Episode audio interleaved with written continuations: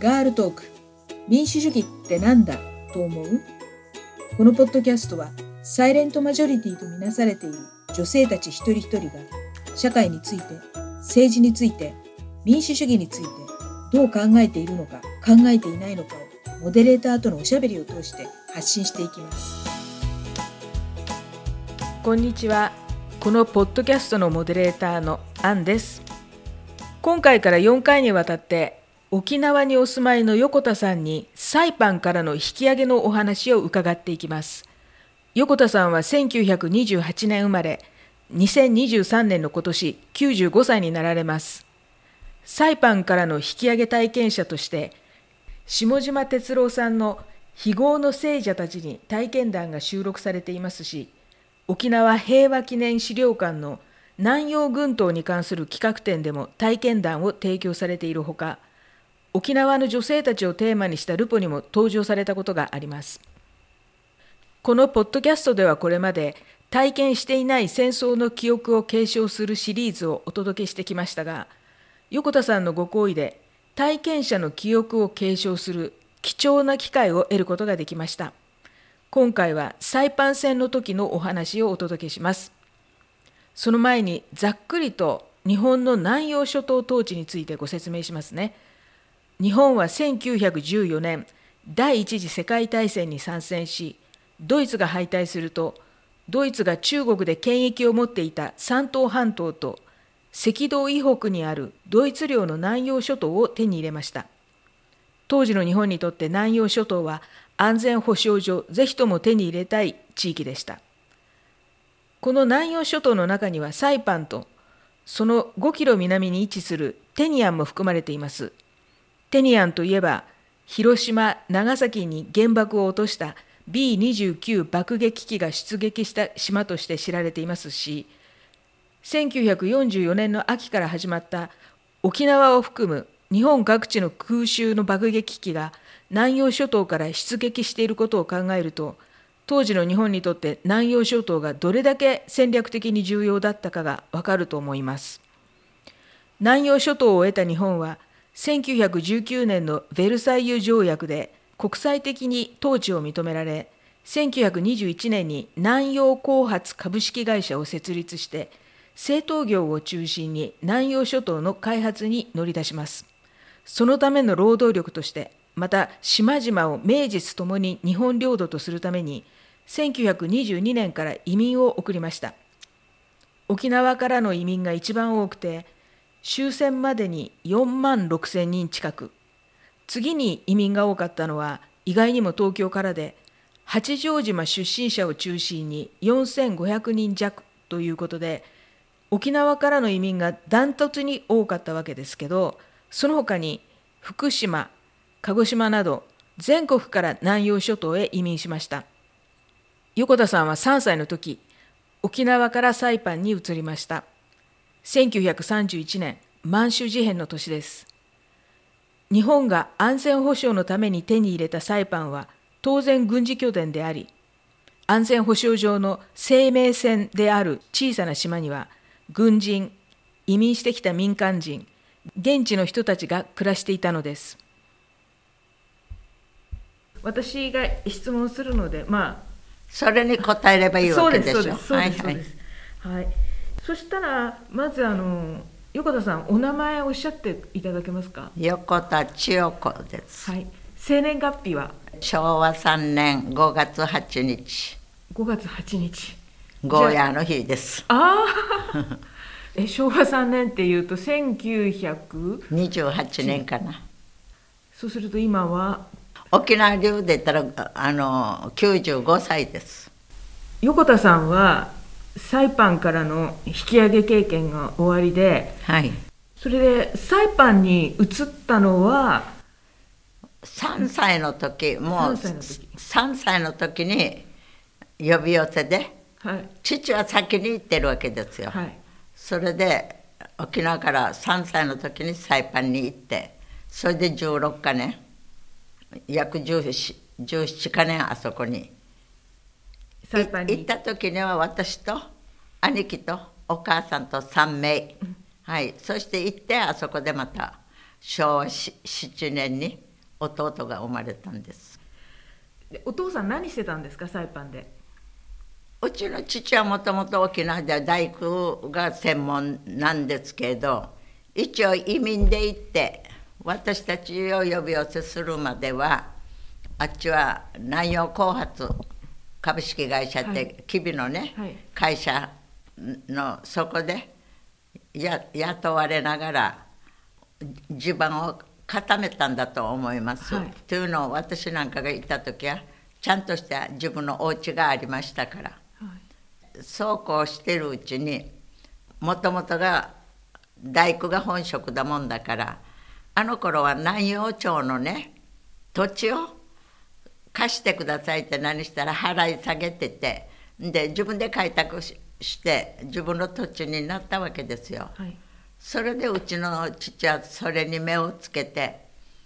後発に雇われてるのをやめて要するに今度自作農業ね自分の土地を求めてそこで同じ沖縄の人たち雇ってね農業、で兄貴はほら二十歳になったら沖縄にいたら徴兵検査があるけど外地に行けば免除されるということでそれでうちの父は呼んだんだと思いますサイパンにね。ほんで行って兄貴が結婚するまでは父が言いつけたのは今度守護メールこのもう雇いでうちは住み込みでさせていましたから農業をやりながら父はまた頼まれて大工の仕事お家作りに行ったりその合間合間は暴露って言いますかね、うん、豚を売ったり牛を売ったりしたそういう生活で結構今考えると私なんかとっても裕福な生活で育ったと思っています。はい、じゃあ学校もサイパンで、はい、アメリカが攻撃してきた時はもう学校卒業した年ですよね。そうそうそう3月に卒業して父は進学を進めたけどそうするよりは私はもともと看護婦志望だったの。なぜならばあの頃軍歌で開けて軍歌でくれた私の青春でしたからね。あの従軍看護婦の歌がすごく気に入って看護婦になって満州にという意味で。で進学して女学校卒業してから看護学校に行くよりは女学校行かないで高等科卒業してすぐ看護婦見習いに行った方が早いっていうのを聞いてましたので病院はその頃もほとんどほらあの軍指定になっていましてね採用がなかったので、はい、まあとにかく病院って名の付くところに入ってればなんとかなるさって言ってそれで森崎歯科歯科医院に行って、はい、そこで戦争にあってもうおじゃになってるわけです。えー、っと1944年に2月にあの米軍がマリアナ諸島の島の一つに上陸してでサイパンには6月に2月に空襲が1回来て、はい、4月に来て、はい、そして6月からパーッと来てるんです。昭和19年に卒業しまして、はい、第1回の空襲警報が鳴って、はい、そして夕方になって解除。そして4月に来て6月の11日からはもう解除はない。もうすぐそのまま戦争に突入してるわけですよ。あのね一番先に足をやられたのが私なんですよ。で私は2回目ねここやられた時に脇腹ですね。はいここをやられた時に水がなくてねどこからも拾ったかもなんか分からんけどビールをね瓶。これを回し飲みして私たち家族。ほんで私の方にその瓶が回ってきた時に飲もうとした時にパラパラと上から基準そのその瓶をそのまま抱きかかえてこうしてるのがここに幸い当たってこの瓶が破裂してあれで私はここをやられていて、実際には中から弾は通ってはないわけですよ。ほんでここをやられた。パシャーと割れてるから。あ後ろから見て「うん大したことないあの大丈夫だ」って言って。それで「お前は家族を一緒に一塊になれ」って言っても聞かんっていうのは弟が末っ子で山の中でこうゴツゴツしたところにいてこう足が重なったりしたら痛いとかどうのって言ったら私が父に怒られるんですよ。また何したかって。これが私嫌でねいつも離れて一人。家族と一緒じゃない。一人離れてて。それであっちにもこっちにもまた兵隊のところを回っていっておしゃべりしに「なんで兵隊さん戦争に来たのなんでここにいるんだよ」とかいろんなこと言ったりして。そんなこんなしてやってそれで私がいるそのそばにも3名いましたよ。あっち側にもいたんですよね。ここでこの兵隊と話してあんた方何も持ってない死ねよって言ったあの人も絶対捕虜になるなよって散髪あれをくれた時にあんた方何もかぶるのもないだろうって毛布一枚をくれてね。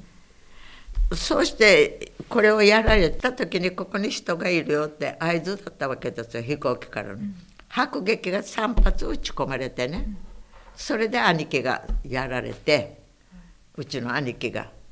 やられてそこで即死。で兄さんがもう亡くなったって言ったら父が騒ぐなってここもみんなね傷ついてるって破片で音も手やられてるし姉さんもお尻みんな母はここでしたね。手の甲ですね。うん。軽くはあんまり姉さんも軽く父がひどかったわけ。だから騒ぐなってて。で私たちの家族もいるしそばにも他の家族もいて3家族がいましてあっちにはこの兵隊も3名。もううんともすんともない。そのまま倒れていました。だから幸いこの人たちがくれた毛布で兄さんはかぶせてもうもう日がやがてもう暮れかかっているもんだからあっちからもこっちもう騒ぎ立ててまた避難なんですよ。そしたらうちの父が前の人追って歩かんとこれは真っ暗になったら道が分からないジャングルの中ですからね。それで弟を先にしてその次に母。母の後ろに大きいお腹した姉さん。姉さんの後ろに私。で後ろが父。で絶対前弟によ絶対前を見て後ろを振り向くなよって前についていきなさいよって言ってやって行ってしばらく1時間ほど歩いたかな。母がつまずいておきお腹してる姉さんに「ここに石があるから気ぃつけれ」って後ろを振り向いて見た時にもう弟はいないわけです。前の人ついていってしまってるから。もうどこに行ったかわからん。はあそれから父がもう怒った。あれほど前向いて歩けって言っているのにもうどこに行ってるかもわからんって言ってねもううちの父が怒り出して今度父は前になったわけよね。だけど私が今度ね兄さんが連れてった3歳の子供を私おんおんぶしてるから兄さん亡くなって「おお父って怒らないで」って戦争でこんなになっていてね姉さんをねいたわってやってることなんだからね。ただ後ろを振り向いたんじゃないか。もう歩けるところ歩いていてどっかで会えば会えるさ。もう怒らんで歩けるところだけ歩いていこうって言ってね。やったのが結局海のそば。もう昼はもう動けないから。そこにいたらいて私はこの子供おんぶしてる中したら大変だからって言っても立ってこんなこんなしながらやって父のそばにきれいにこれも三角形でやってこう首ってあげてはいるけど母と父は一緒で姉さんは離れていて私は子供とこうやってそこら辺にもまた兵隊もいましたよ。この子なんかしたら大変なことになるから。その子のやっていたら多分後で聞いたことだけど明るいうちに行く道を探しておかないと夜になって行くから母にですよ。あんた道探しておいでって母は遠なけてるわけ。後で考えたら父は死を覚悟していたと思うの。そして私は離れて子供をこうあやしてるもんだからそこにいるものと思ったら姉さんが先に呼ばれていろいろと父からのあれで後でこれも聞いたことだけどおなかの中にいる子供は間違いなく男の子だから今いる子はね自分のそばに置いてあんた方は2人逃げれよって姉さんは言われたらしいの。その子を置いて逃げれよって。言われて中央を呼べって言って。でおんぶしてる子供。あの時は寝てはいましたからおんぶしてて。ゆっくり母親だか姉さんに抱かして。んで来たらこの手がもう痛くてしようないから切ってしまえば楽になるからここ切れって言うわけよ。西洋ガミソリね。父がそる西洋ガミソリ私いざなったら自分を切るってね。持っていたの。持たなければよかったね。っていうこれが私の悔やみね。また兄さん。兄さんも呼ばなければ。兄さんも亡くならなかったのに。私と身代わりになってるような形で。とってもそれが強いわけ。私にはよ。そんなことやったら、うん、そんなことできない。カミソリでね切るということ自分にはできないったら前の方に駐在所の山田さんって言って駐在所の巡査。で父が声かけて呼んだらこの山田巡査が来てこう切ったわけね。考えるとこの骨は砕かれてるけど血管は切れてなかったわけ。それを切ったためにもろに私本当に父の血をかぶりました。パーって出てそうしながら遺言ゆっくりゆっくりね。でここにこの日の丸のあれでくるくるんである卒業証書あれもみんな出してまた写真やら何も出してこれはもうね沖縄に持って帰れよって今自分が言うのをしっかり聞けよと。あといくらもないもうこれ以上生き延びられないはずだけどあの音の言うのを聞けよって。お母はって言ったら道を探しておいてって生かしてやがて帰ってくるはずだからあのお母と弟姉さんと3名はどんなことがあっても死なないで沖縄に帰れと。ね。親の言うこと聞かないでね。これ反対したらお前はずっと生きててもいいことはないよって。今自分が言うの聞いておいたら必ずいいこと幸せになれるから。でおなかの中に姉さんが生まれる子供男の子間違いないから後を継ぐあのあれはいるからあの子は雅子はね自分のそばに寝かしたんてじゃ逃げれって言われた。そしたら生きている子供ね置いて自分たち逃げれるかお父さんってそんなのも言わんでって昨日兄さんも亡くしたばっかりだのにも死ぬって話はやらんでって言ってそれで急須にどっからがねしたかわからんが小さい急須に水自分はねこれだけは絶対飲んでからあのあれするからこれは誰にも飲ますなよって言いながらかくんと父は生きたいってわけ。だだからそれでもうそこにゆっくりゆっくり、ね、父は寝かしてこの切った手もそこに並べておいてもう一時はもう何が何でもう本当に考えきれませんあの瞬間のことは。そしてしばらくして「はい子供なんかしたら大変だのに」って言って行ったらすでにもうこの子もぐったりして姉さん抱いてこう座ってるんですよ。なんで姉さんって言ったけれどもあとは私も言えない。そんなこんなでぼーっとしてるけどもほらもうまたこれが始ままたあちこちでやってるもんだからまた逃げないといけないって言ってね。ほんで父のそばに「雅子ここに」って言ってねそこに寝かしてそれで今度は母が来るものと思って一晩そこにいるけど来ないから姉さんと2人じゃないですか。1日2日そこにそうしていて一時はその周りも回っているんですよ。もうお母も来ないから姉さんも自分たちも歩けるところは歩いて人のいるところを探そうって言って二晩はそこにいたけどその後からあっちこっちこう歩いてるけど誰にも会わないし今考えたら進んでいるようなものが進んではなくてただぐるぐるぐるぐるこう回っていったんだろうなっていうあれがあるんですよね。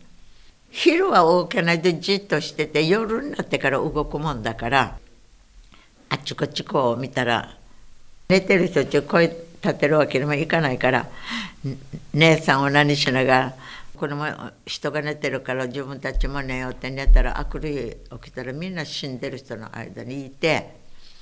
それで一番私があの時に心配だったのは今はいろいろこうあの性的なそういったあの教えもあるけどそういったあれもない。私たちは生理の話も校長先生が女の人には月に1回は女の病気として体が悪くなる時があるから体操の時にそういった時にはね遠慮しないであの先生に言って「休みなさい」っていうあれが印象深いわけだもんだから姉さんって2人きりになってね